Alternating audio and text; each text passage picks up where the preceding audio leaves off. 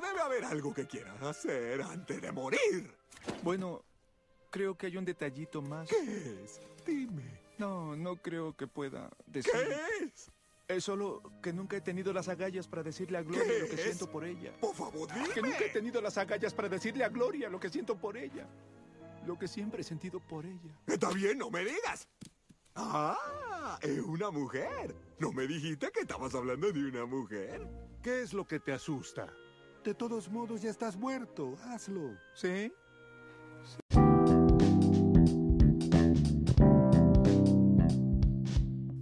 Hola, ¿qué tal? Esto que acabas de escuchar fue la película Madagascar 2, Escape a África, una película de DreamWorks del año 2008. Y bueno, lo que quiero compartirte respecto de esta película es el temor al rechazo. Siempre en algún punto de nuestras vidas hemos sentido ese temor a ser rechazados y por ese temor al ser rechazados es que pues evitamos muchas cosas de nuestras vidas.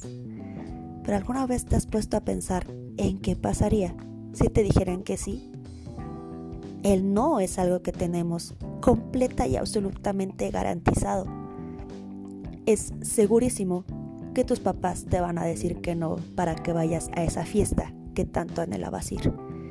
Es seguro que te dicen que no a ese chico o a esa chica que les quieres presentar a tus papás y que ellos obviamente no quieren para ti.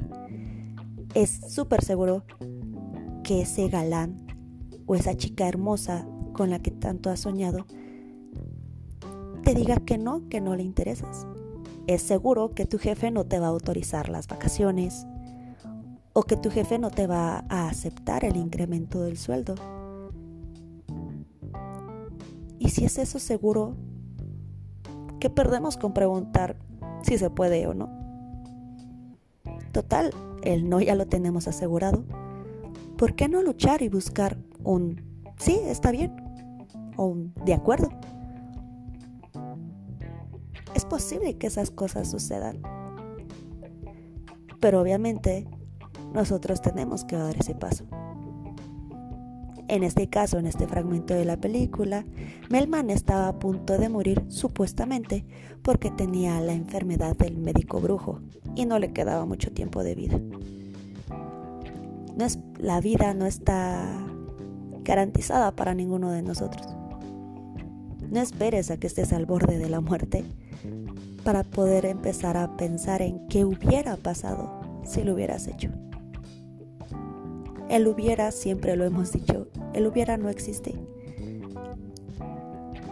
Lo que quiero compartirte es que te atrevas, a lo mejor con cosas pequeñas al inicio en lo que te adaptas.